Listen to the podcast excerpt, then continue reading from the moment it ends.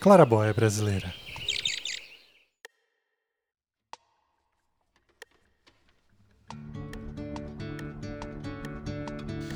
O Dia dos Pais é possivelmente o melhor dia do ano para a indústria de meias e cuecas, já que filhos e filhas correm para encontrar o presente para aquela figura misteriosa que senta no sofá da sala.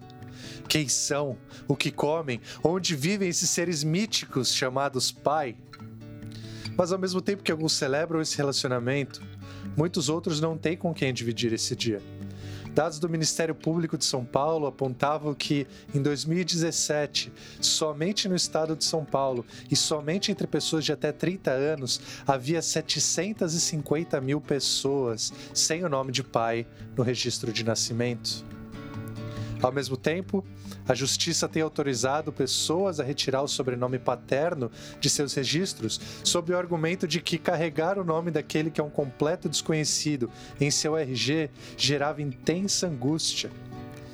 Ao que parece, então, de todas as tragédias humanas, uma das mais comuns é ter um pai. Afinal, todos têm um pai, mas nem todos conhecem esse pai.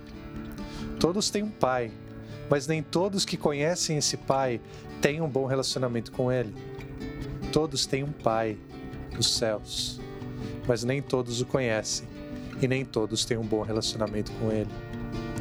E isso levanta a pergunta: por que Deus Pai escolheria um relacionamento tão esgarçado para simbolizar o seu relacionamento com o Filho e conosco?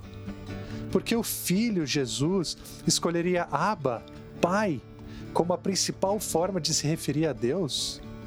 De que forma a ideia de Deus como pai é recebida em uma sociedade como a romana, em que bebês só tornavam-se parte da família quando recolhidos do chão pelo pai?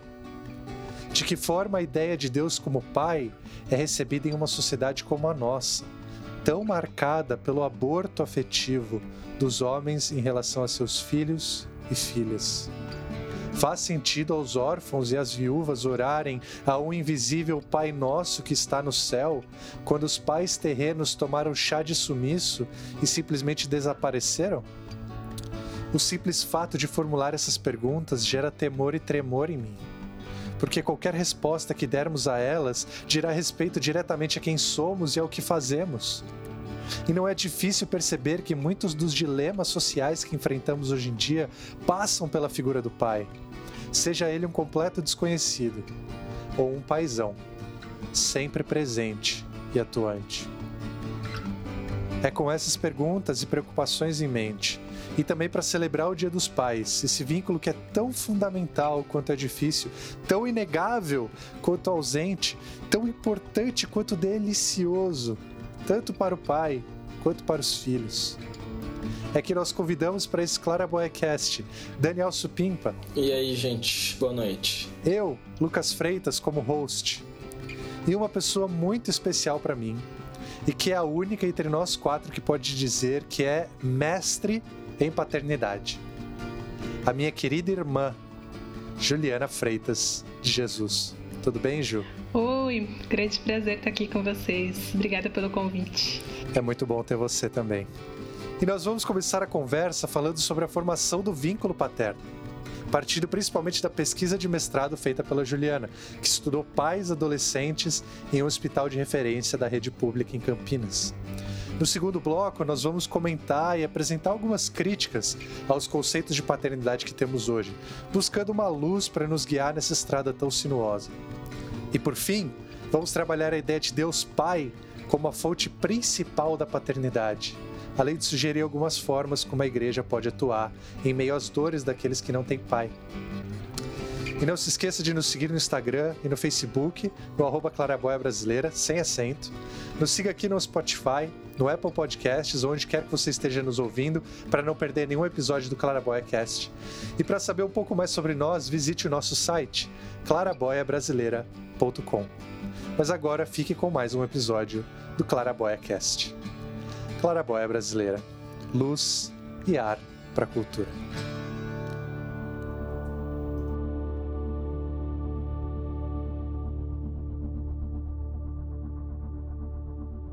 Ju, O tema do seu mestrado é muito interessante e eu confesso que eu nunca vi ninguém falando sobre esse assunto. Você poderia explicar para a gente um pouco qual foi esse assunto e como foi? Bom, ao longo do meu mestrado, eu estudei pais adolescentes que frequentavam um ambulatório de pré-natal também de adolescentes. Tá, mas peraí, pais adolescentes são os homens? São os homens. Mas existe esse tipo de pessoa?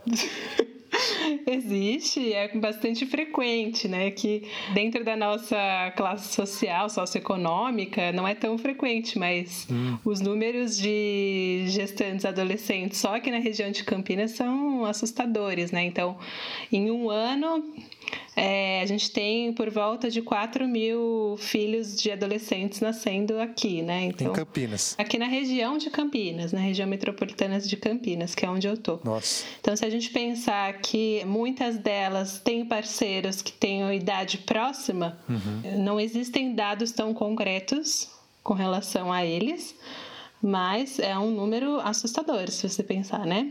E esses pais costumam participar do processo de pré-natal? Como que funciona essa parte? É legal contar a história de como que começou esse tema. Manda ver. Eu já, já vim estudando gravidez e adolescência, já faz uns nove anos, né? Desde que eu estava na graduação.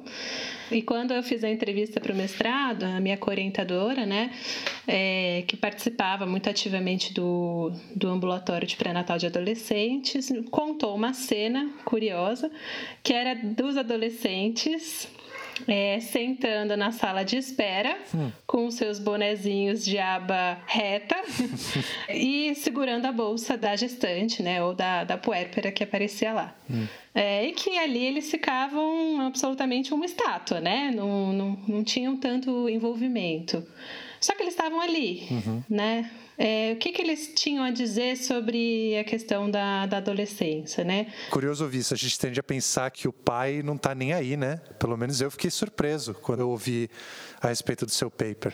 É, a própria equipe já tem dificuldades de incluir os pais dentro de um serviço de pré-natal. Uhum. Já é um conceito muito novo que veio aí de 2010 para cá, sendo inserida nas políticas públicas. E você imagina isso para um pai adulto, que já é ruim, imagine para um pai adolescente, que voz que esse pai tem. Hum. Sim, o que você relatou de ter dificuldade de incluir o pai no pré-natal é, é, realmente uma coisa bem interessante. Não saberem muito bem o que fazer com essa figura que está lá, né? Por que, que ele está lá? Uhum. O que, que ele está fazendo com a gestante? A gente está aqui para cuidar da gestante uhum. e não desse figura. Qual era a cena para vocês imaginarem como se estivessem lá, né? Uhum. As gestantes chegam, geralmente num horário muito próximo, é diferente do atendimento privado, que cada um tem o seu horário, a sala de espera não fica tão cheia. Lá a sala de espera fica bem cheia. Então ali, olhando aquelas cadeiras, aquela multidão de pessoas, a gente via muitas mães as mães das mães adolescentes acompanhando, e a gente via eventualmente uma figura dessa, né? Um, um garoto que estava ali segurando a bolsa da, da menina, e eu falo isso literalmente. Uhum. É, especialmente quando o nenê tá junto, então ele fica carregando aquele arsenal de mamadeira e tudo que um nenê precisa. Sabemos bem disso. Todos nós sabemos bem como dá trabalho. Só um, um parênteses, né? Ah, quando os médicos chamam a gestante para consulta, existe um painel luminoso que tem a senha e o número da sala. Ou no máximo ele aparece ali na frente de todas as cadeiras e chama pelo nome. É, a minha abordagem era um pouco diferente. Eu me aproximava deles, entrava assim meio que nas fileiras, me aproximava fisicamente, olhava para a cara dele, ele tomava um susto, porque assim, como a Célia tá falando comigo, e eu falava, eu posso conversar um pouquinho com você? Ele falava, mas eu não tô grávida. é quase isso, não sou eu grávida, viu? É, é ela. É, você muito se engana, garoto. e uh, aí eu chamava ele pra, pra sala, né? Era uma sala fechada, uma sala de atendimento que eu pegava para fazer entrevista. Hum. E assim, era evidente que tinha um desconforto imenso, assim, hum. e que ah, muitos deles me viam como assim, ela vai me botar contra a parede, que, que né? É. Ficavam super na defensiva. Uhum. E assim, uh, os meninos ficavam segurando a bolsa. É, pouquíssimo envolvimento, pouquíssimas perguntas, com raras exceções. Esse é um, um cenário que não é exclusivo. Uhum. Quando a gente fala de um atendimento de pré-natal e de revisão de parto, o homem é poucas vezes chamado a falar sobre o bebê. Uhum. A gente faz um trabalho é, de sala de espera, de, é, de criação de vínculos, de trabalhar questões relacionadas à maternidade, à amamentação, mas pouco se fala do homem, hum. né? O homem realmente é só tomado naquele que vai oferecer suporte à mulher, mas não é tratado como um homem que vai virar um pai que precisa também ser ouvido. Uhum. E é uma discussão que vem sendo levantada, se a gente pensar, é extremamente recente, uhum. é de 2010, 2011 para cá que a, o Ministério da Saúde começou a prestar atenção é, dentro dos seus manuais na, na figura paterna. Né? Uhum. E aí começa a se falar, por exemplo, de questões relacionadas ao pré-natal do homem, que é absolutamente revolucionário, porque é, isso historicamente, as questões de nascimento eram sempre voltadas às figuras femininas, né? Uhum. Se a gente pensar que é muito recente, né, dentro da história da humanidade, a, a inclusão do pai é, dentro do, do, contexto de pré-natal, né? Então. O pré-natal das minhas duas filhas foi feito no Canadá, né? As duas nasceram lá. E era interessante porque mesmo num lugar todo revolucionário e tudo mais, é, tinham algumas consultas que eu achava que eu não precisava ir. Uhum. Porque ia perguntar como é que ela estava comendo, como é que estava o movimento do bebê, ia ouvir o coração da criança, ver exame de sangue dela e o escambau, e eu estava ali segurando a bolsa também. Uhum. E eu participava, mas a pergunta era como ela queria o parto, como é, o bebê ia fazer não sei o quê. Então, mesmo num país tido como mais evoluído, uhum. eu também ficava meio de lado ali naquela sala. Me parece ser uma revolução, uhum. considerar que o pai também está envolvido. Uma revolução que já era para ter acontecido há um tempo, né? Você quer compartilhar um pouco, Dani, da sua experiência? Nós temos três meninos. Benjamin de cinco, Matias de três e o Thomas agora de dois meses. E eu tive os dois primeiros no Canadá e o terceiro, que é o Thomas, aqui no Brasil. E realmente, a, a experiência da, de ser coadjuvante ali e a esposa ser a protagonista é, é forte, né? Mas o processo de adaptação ao papel de pai já é difícil em si, porque ele é, ele é menos biologicamente conectado a gente.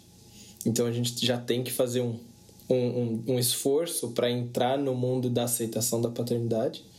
E se o sistema de saúde não cria estruturas que incluam a mim ou que incluíssem qualquer outro pai, a chance de você se desconectar da gravidez é, é, é, por inércia, né? Você poderia se desconectar, porque eu, tá lá, o esposo tá grávido, o bebê tá nela. Uhum. E, por uma lógica utilitarista, vai acontecendo. Eu não tenho muito o que fazer, né? Uhum. Então, eu acho que essa digestão e essa conexão com o papel de pai, ela é ela é algo que no, no caso, né, pelo que eu tô ouvindo, né, não é só um privilégio de, de meninos pais adolescentes. Eu que fui pai adulto também senti, tive que criar mecanismos para entender como eu ia me conectar à experiência da chegada do bebê. Me corrija se eu estiver errado, Ju, mas uh, eu acho que a mulher precisa ser a protagonista desse momento mesmo. Assim, o risco é, físico está todo com ela, o risco psíquico maior costuma ser da gestante também, por várias questões, e a gente pode acrescentar coisas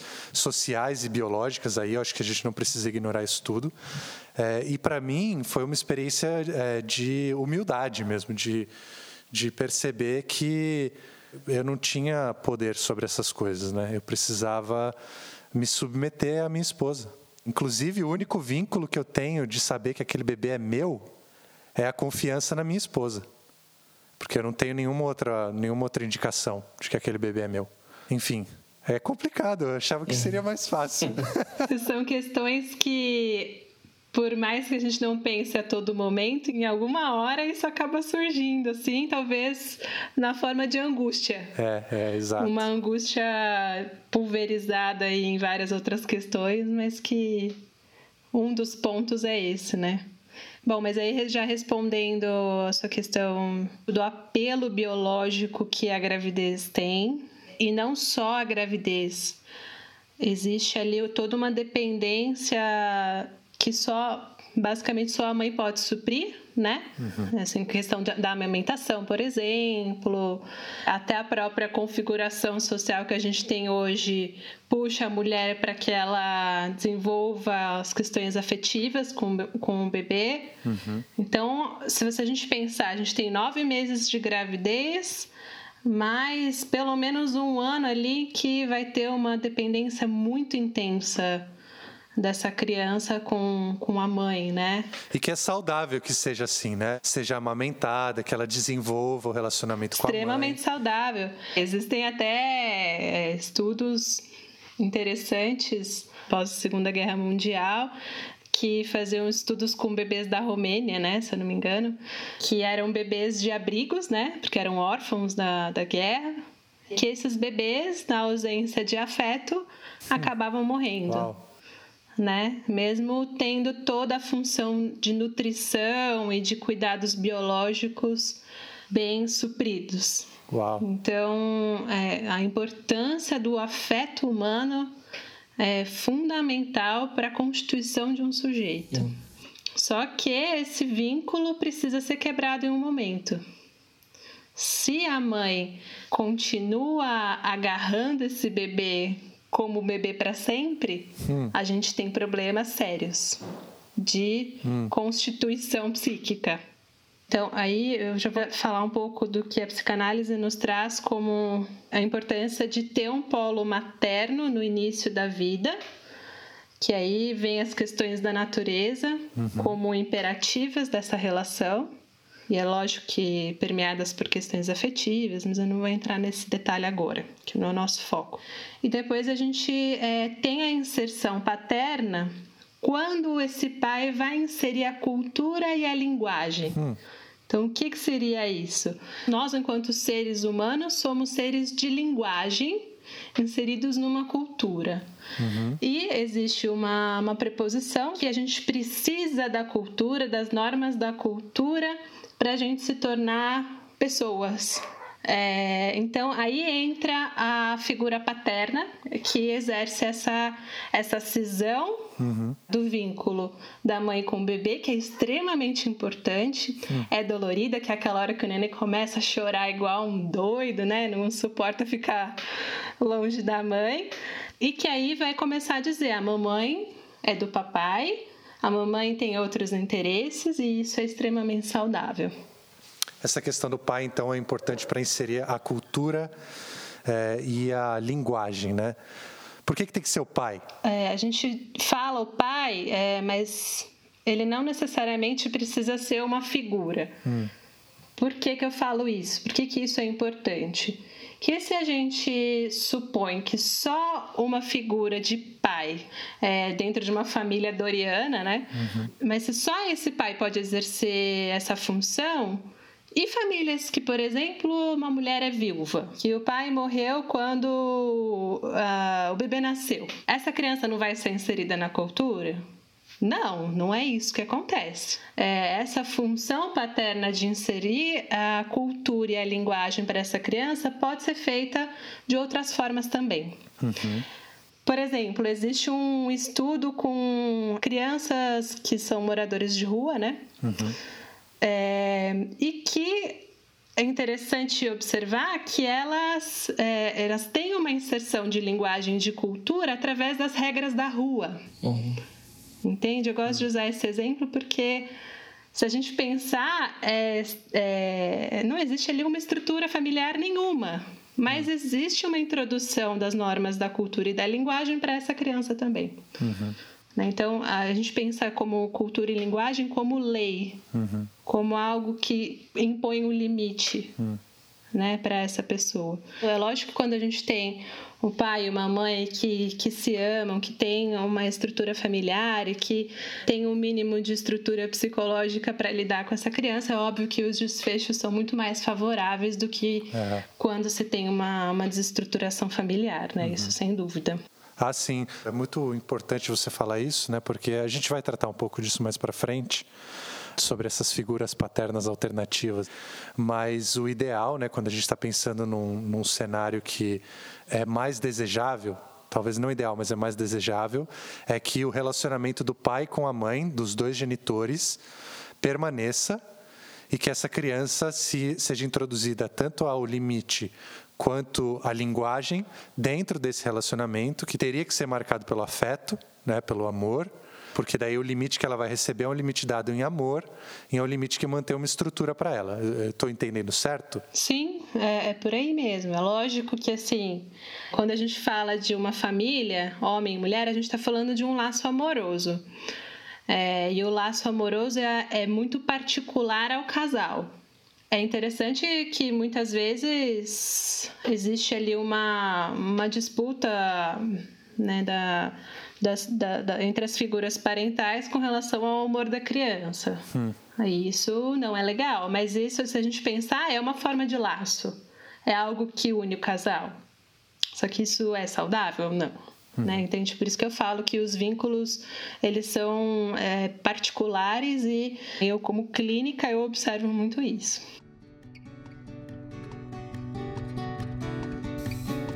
É, essas questões de criação de vínculos paternos são mais complicadas do que parece, não é mesmo? A relação de um homem com o bebê que está sendo gerado é sutil e deveria talvez ser tratada com um pouco mais de delicadeza. A mãe merece o papel de protagonismo que ela tem durante a gestação, mas se a gente quer tratar dos problemas sociais que giram em torno da paternidade, ou principalmente da falta que esses vínculos paternos fazem na sociedade, a gente deveria talvez prestar mais atenção à figura do pai especialmente porque muitos desses futuros pais tiveram relações delicadas com seu próprio pai. E pensa comigo, quando foi a última vez que você viu um pai virtuoso sendo retratado na cultura popular? Quem sabe se os homens fossem trazidos para conversar a esse respeito, as coisas não seriam melhores? Mas isso não quer dizer que essa visão da psicanálise a respeito do pai está imune a críticas. E esse próximo bloco vai tratar de alguns limites e problemas dessa versão da figura paterna.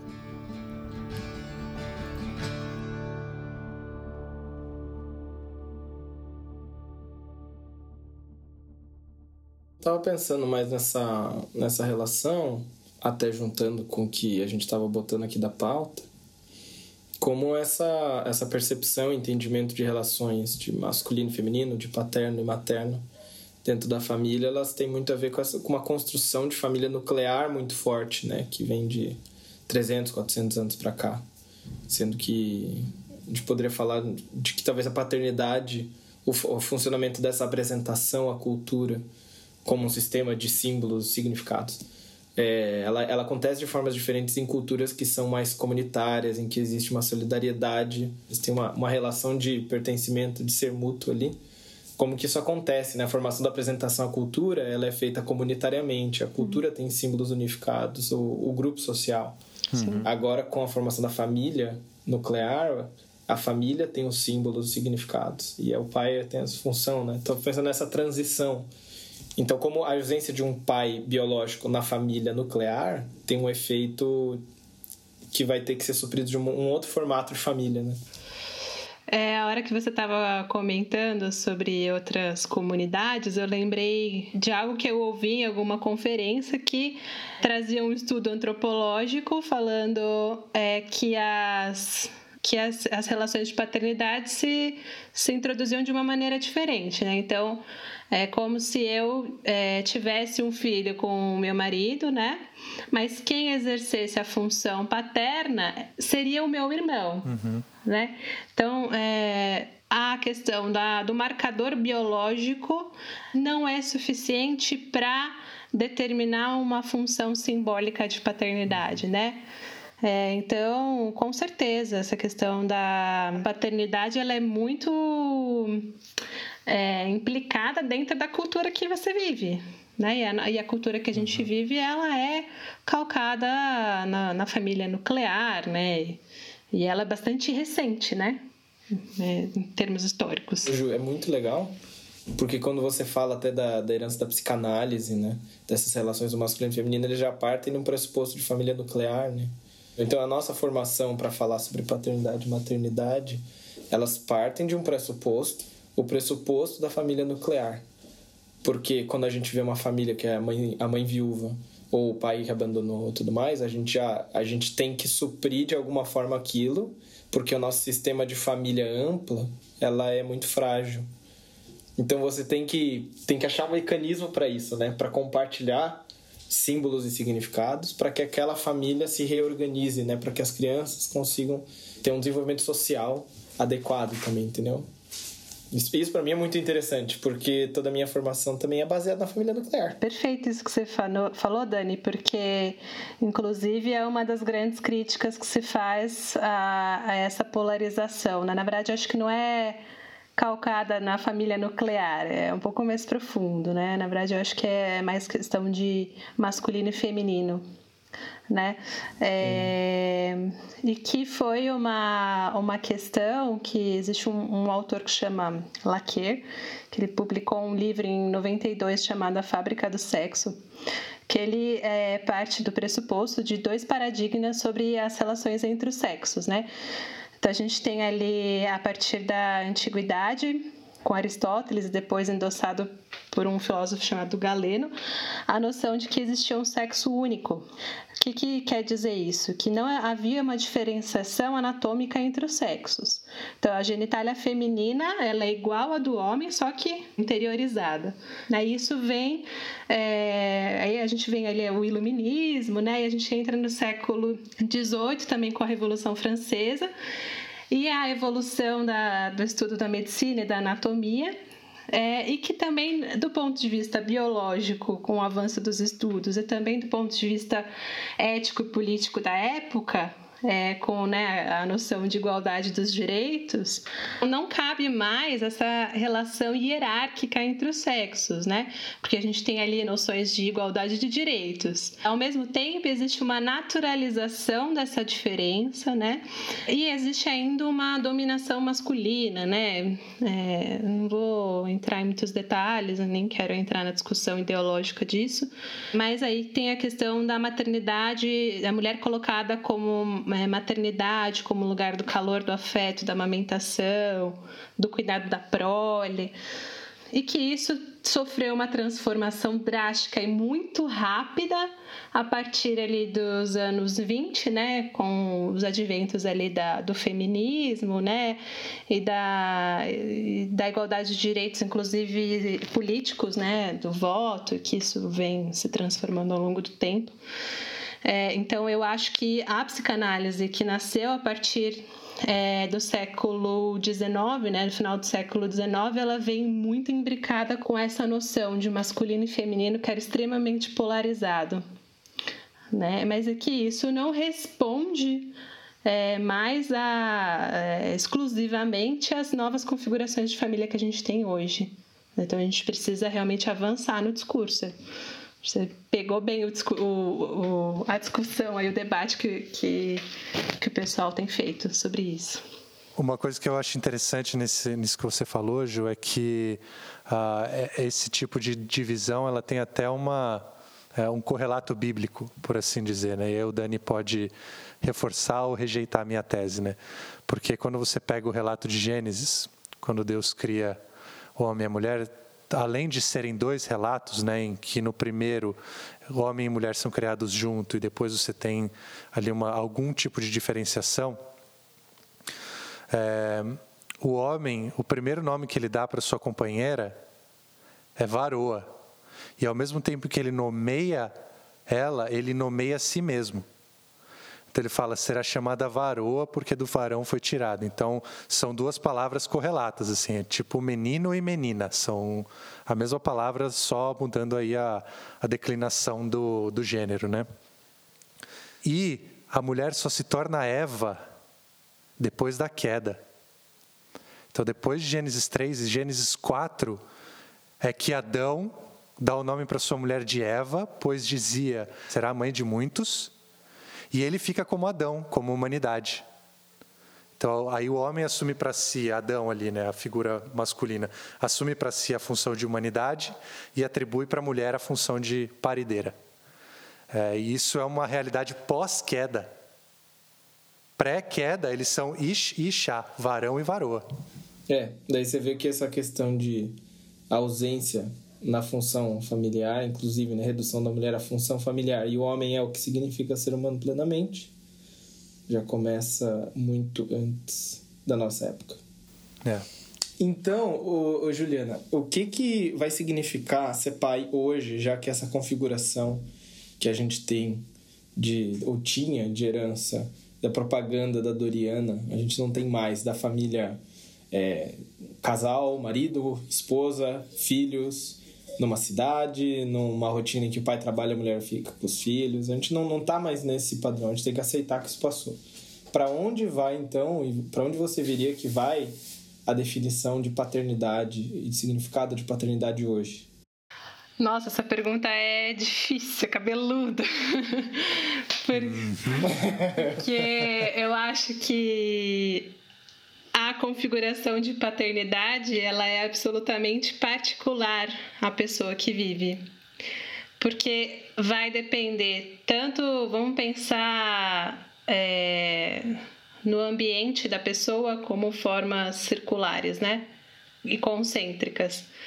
É, em que a gente tem ali uma macrocultura que traz os seus símbolos, é, de masculinidade inclusive, que aí vem todo um contexto histórico de séculos atuando, né, na simbolização sobre o masculino. Também vai, vai depender das relações é, de uma microcultura, né, a, a família ali, como que foi a relação dele com o próprio pai, como que, que ele se enxerga como homem, como pessoa, como sujeito. Então, é uma questão complexa. E aí, uma coisa que eu queria pontuar aqui, que também acho que entra dentro das questões de paternidade atuais, é que é, hoje em dia a gente muitas vezes traz a paternidade como um bem de consumo. O que, que eu quero dizer com isso? É, é que é, muitas vezes o desejo de ser pai ele vem com tudo aquilo de bom que eu gostaria de ter, né, da, das relações, de, de ter um filho para criar, mas que muitas vezes ele é descolado das obrigações e, e traz um choque até quando ele se depara com as dificuldades de uma criança pequena que não obedece a tua palavra na primeira e que que você passa nervoso mesmo, né? é, e que muitas vezes é contraditório com aquele sentimento que você achava que teria quando você fosse pai, né? Então são sentimentos mil aí que que se articulam numa constituição de paternidade. Então, é, é óbvio que a gente tem símbolos culturais que permeiam as relações familiares de, de paternidade, mas mas eu acho que ela é absolutamente particular, né?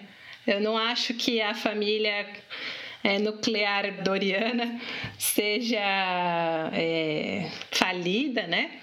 Eu acho que ela pode funcionar, mas ela não é a única forma de existência como paternidade como família.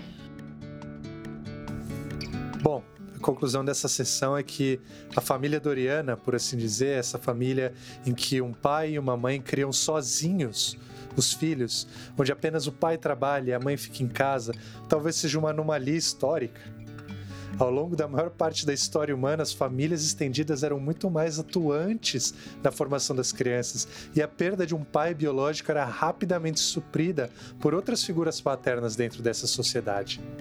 Como a gente viu, essa família nuclear tão rígida surgiu ali por volta do século XVIII, através da urbanização, da industrialização e de movimentos como a Revolução Francesa, por exemplo. Mas foi só no século XX que a família doriana se cristalizou. É claro que muitas famílias ainda se organizam dessa forma, e elas passam muito bem, obrigado. Porém, assim como é preciso celebrar as famílias que conseguem prosperar dentro desse modelo, é necessário reconhecer a realidade e, por que não, a dor de tantas outras pessoas que não desfrutam desse tipo de configuração familiar. Obviamente, isso não quer dizer que agora liberou geral, porque nós cristãos afirmamos que Deus é nosso Pai. Por isso, Deus, como revelado nas Escrituras, é que deveria ser a nossa fonte de sabedoria a esse respeito. Então, fique ligado no próximo bloco, porque nós vamos tratar desse assunto e sugerir algumas formas de transformar essa crença em Deus Pai em uma realidade viva e encarnada dentro das nossas igrejas. A gente tem visto, então, é, que a figura paterna é uma figura muito importante, né? Como Juliana explicou para a gente, ela traz a cultura e a linguagem, são ali é, as duas funções atribuídas à paternidade, né? Na, dentro da psicanálise. E a gente tem uma figura que é muito presente, especialmente no Novo Testamento, que é a figura de Deus como Pai talvez seja uma das formas pelas quais Jesus mais se refere a Deus, seja chamando ele de Pai. Você pode explicar um pouco para a gente, Dani, como que funciona isso no Novo Testamento? Por que, que Jesus opta por isso? Quais eram as opções? É, a figura de Deus como Pai, né? Que acho que todo mundo acaba conhecendo muito, quem tem algum contato com o cristianismo, muito por causa do Pai Nosso, né? Da oração do Pai Nosso. A relação que existe como, como Pai, que é característica de Jesus, ela é passada para os discípulos dele. Não é só que Jesus é o Filho de Deus, na, na linguagem tradicional, mas ela é passada. Quando os discípulos pedem o ensino de oração, Jesus ensina eles, orem assim, Pai ou Pai Nosso, na versão de Mateus 6. Né? E o contexto de Jesus tem até debates né, no século XX, foi muito forte essa figura de que ninguém ousava chamar a Deus de Pai, mas Jesus foi o primeiro que ousou chamá-lo de Pai.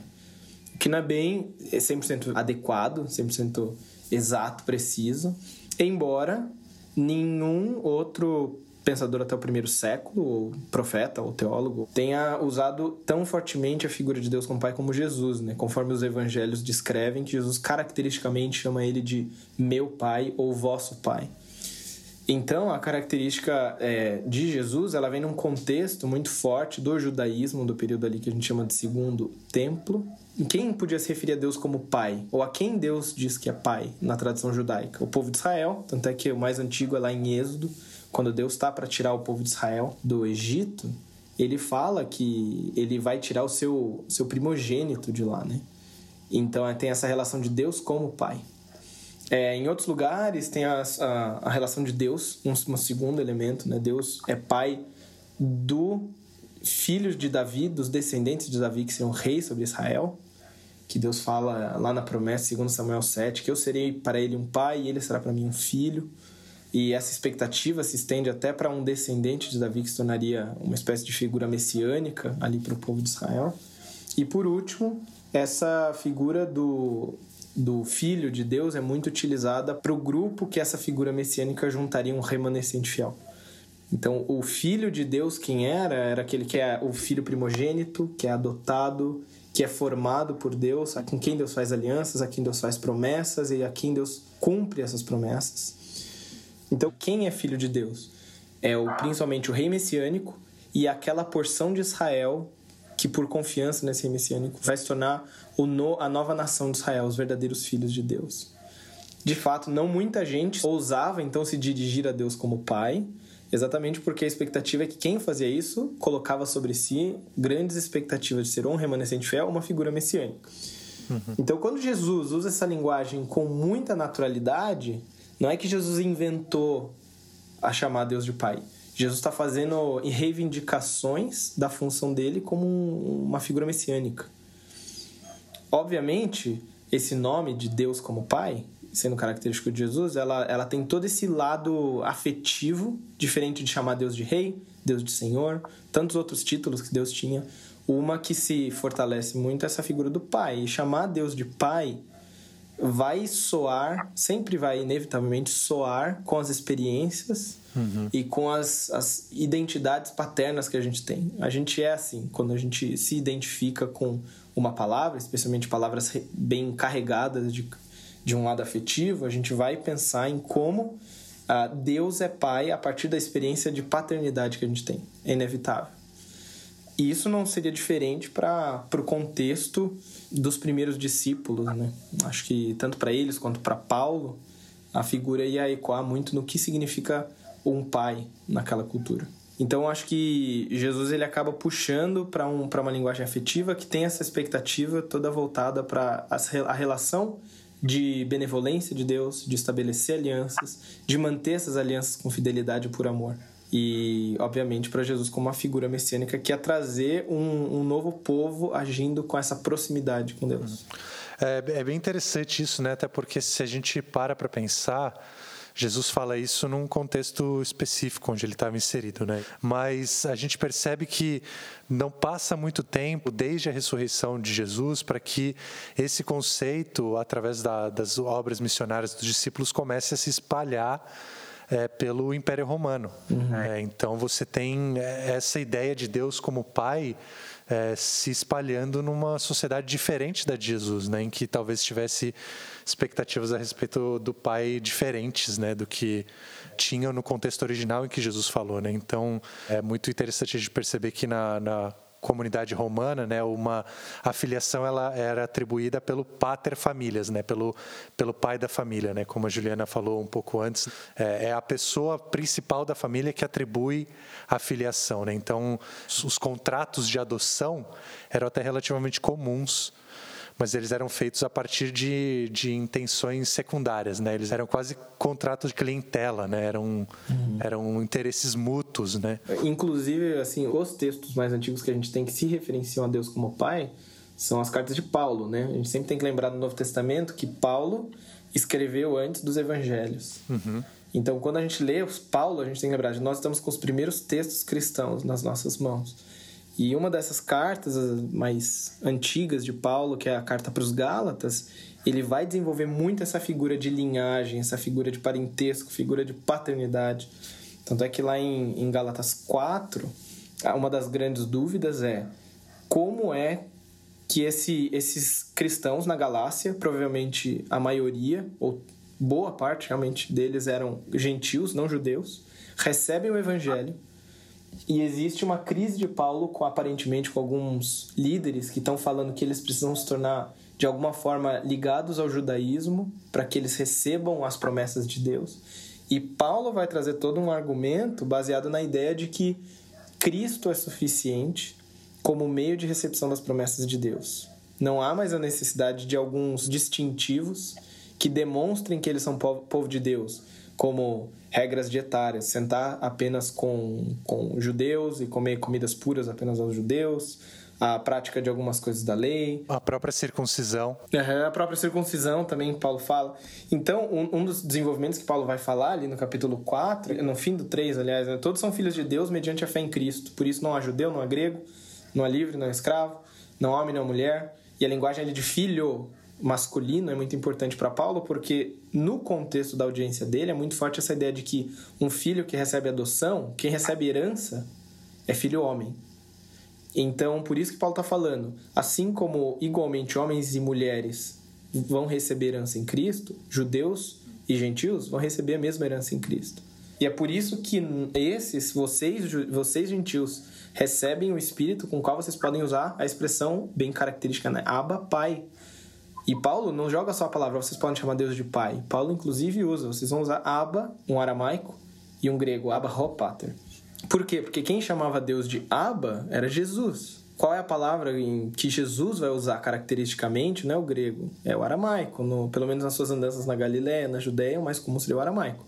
Então eles estão falando, vocês estão recebendo a filiação, que, uma filiação que é co-filiação de Cristo, que é baseada nas promessas feitas ao povo de Deus, o povo de Israel. Então vocês que não tinham nada a ver com o povo de Deus vão receber a paternidade de Deus. E aí que eu acho que é interessante, porque quando Paulo vai, vai fazendo o arco do argumento dele, o ponto é: vocês não precisam disso. Se Deus fez de Abraão uma pessoa que era um estrangeiro, que não tinha lei, se Deus fez dele povo dele, Deus pode fazer de vocês povo de Deus também. Muito do arco é isso. Vocês podem receber essas promessas e se tornarem como filhos do verdadeiro remanescente. Né? E uma coisa que é importante é que no contexto greco-romano dessa audiência, quem eram aqueles que eram adotados? Eram aqueles que iam receber herança. Então tem muito a ver com herança. Então o cidadão romano tinha direito de fazer isso, de abandonar o filho, aceitá-lo ou não aceitá-lo. Então a paternidade ela era moldada, toda a paternidade, mesmo a biológica, era moldada por um momento de adoção, por um momento de escolha. Tanto é que a linguagem que Paulo vai usar ali, que vocês receberam um espírito de adoção, lá em Romanos 8, 15, é porque essa palavra adoção ela tem a ver com esse processo de acatar um filho para si seja ele biológico ou não. É, eu acho interessante que Paulo é ousado, né? Porque ele escreve até para a igreja em Roma a respeito desse espírito de adoção que eles receberam da parte de Deus, né? É, Romanos 8, ali 15 e 16 é um texto muito semelhante a Gálatas 4, 6, né?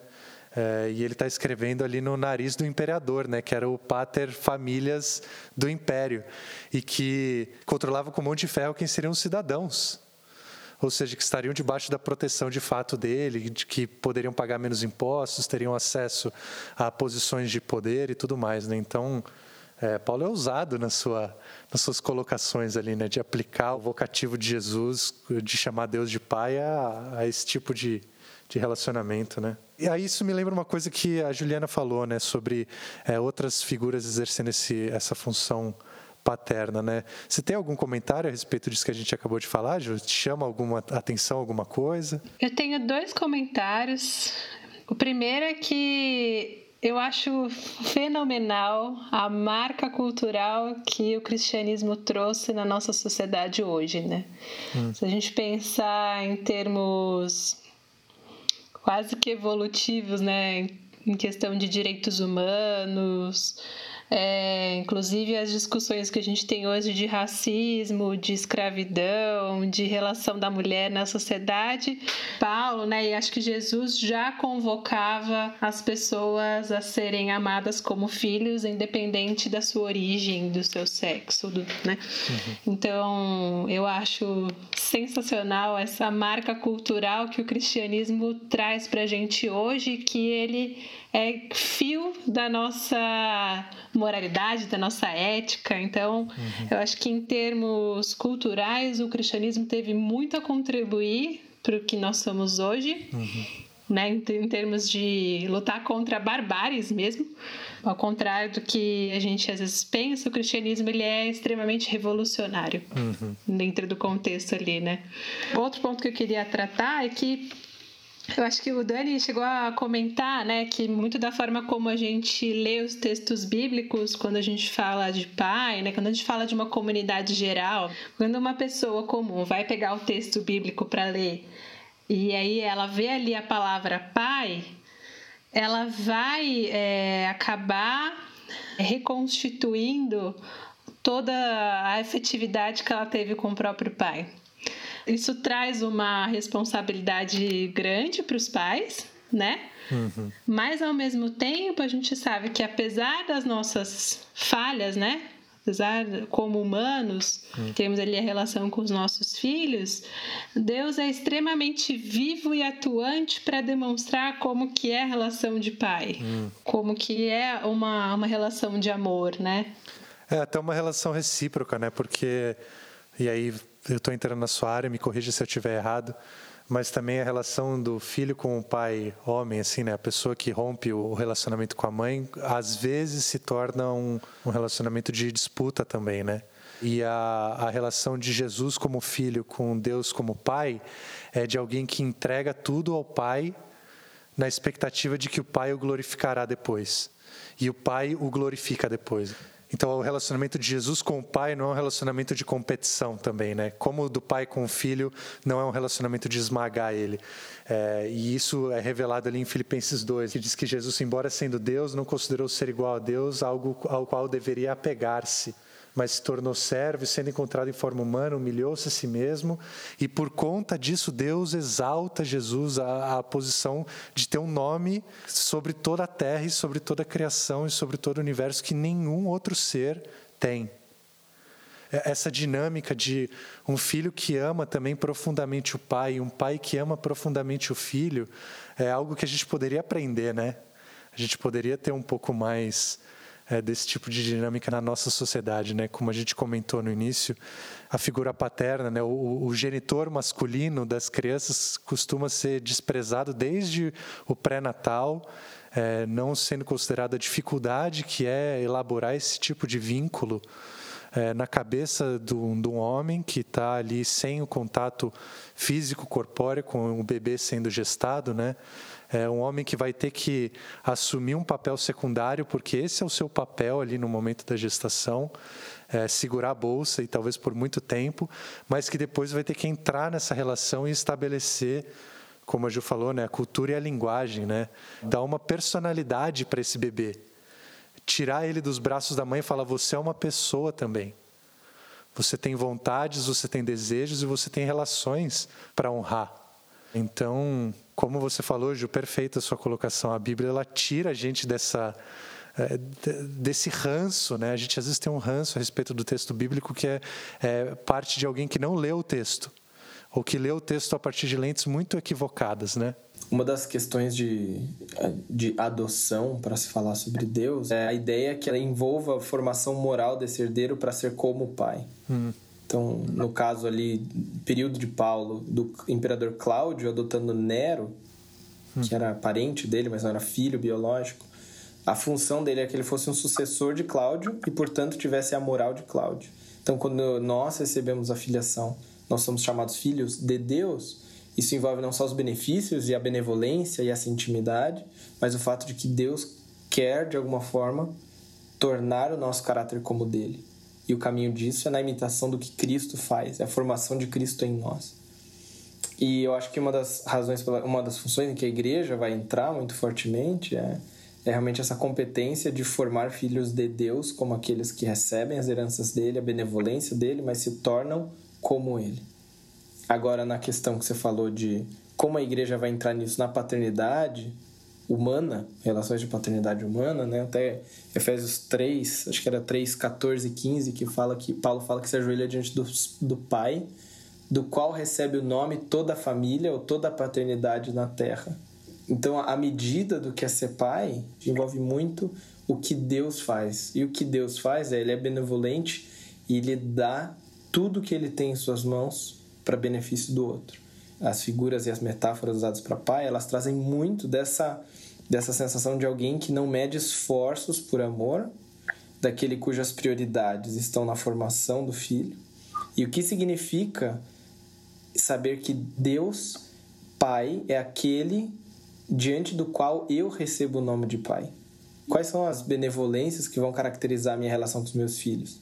Porque eu posso ser um homem marcado pela frustração de não produzir como eu queria. Eu posso ser um homem que é caracterizado como um é, alguém que é a lei na casa, né? Visão tradicional, né? A mãe é o amor, o pai é a lei. É...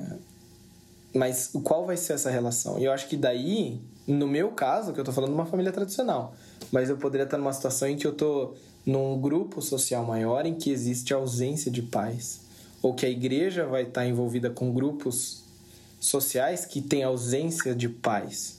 E mesmo nessas ausências de pais, eu me tornar uma figura paternal, que acho que a, a igreja tem que ser um modelo de figuras paternais, especialmente porque Deus biologicamente não é meu pai, uhum. mas ele se tornou meu pai. Coube.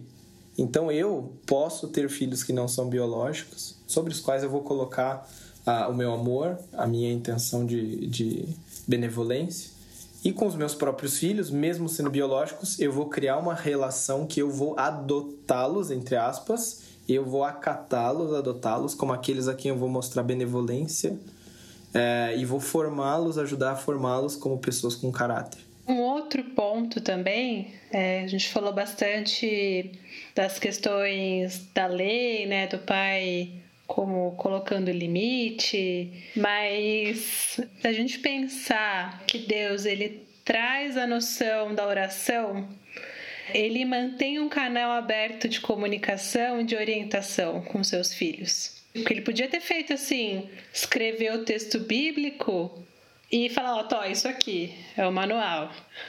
Mas ele não faz isso. Ele não, não, é, não é só aquele que coloca, ah, você vai ter que fazer isso, isso, isso da sua vida, mas ele tem uma posição ativa na medida em que ele apresenta o Pai Nosso, né? Uma, uh, ele, ele quer estar junto, né? Acho que a oração ela é um indicativo de que Deus quer ser ativo na nossa vida, né? No sentido de orientar, de estar junto. E assim, e, e é para a gente criar intimidade com a pessoa, a gente não não é de uma hora para outra que você vai sentar com alguém e, e se abrir, né? Você cria um relacionamento de confiança. Então eu acho que talvez a igreja ela entre nesse sentido de comunidade que é presente na vida das pessoas. É, e, e, aí acho que a figura do, dos pastores ele traz isso com muita intensidade, mas não só, né? Acho que a comunidade em si ela traz figuras também que as pessoas podem se identificar e, e poder trocar uma ideia sobre a vida. Né? E eu acho que é isso que, que Deus se coloca também como pai, como aquele que está presente.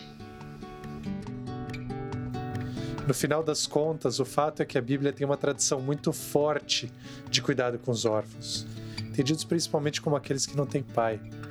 Porque Deus, nas palavras do rei Davi, no Salmo 68, é o pai dos órfãos. E a obra de Jesus na cruz nos concede esse espírito de adoção que nos leva a clamar: Abba, Pai. Além disso, Jesus, ali em Marcos 3, sendo acusado por sua própria família de estar louco, pergunta: Quem é a minha família? Aqueles que fazem a vontade de Deus são a minha família. A conclusão óbvia disso é que a igreja, sendo a comunidade daqueles que desejam fazer a vontade de Deus, deveria ser o um repositório de figuras paternas, que são modeladas no paradigma de pai revelado por Deus nas Escrituras.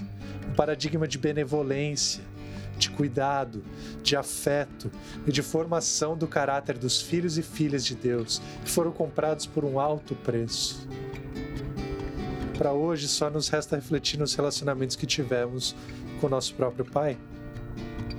Talvez o vínculo afetivo não tenha sido formado. Talvez as suas experiências com seu pai terreno tenham sido negativas.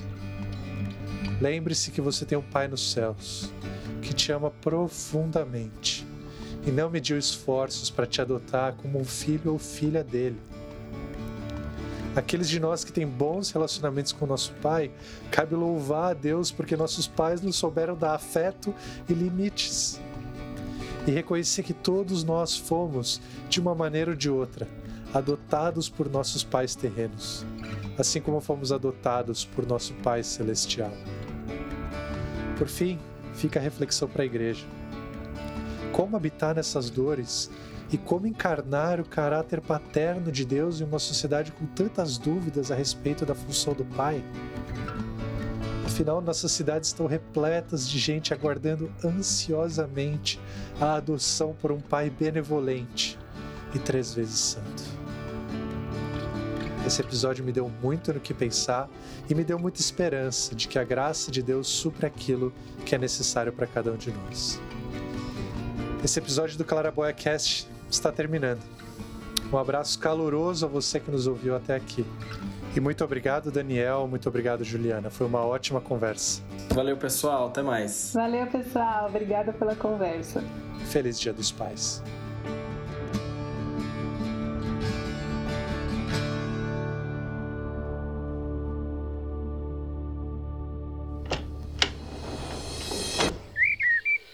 Claraboia brasileira.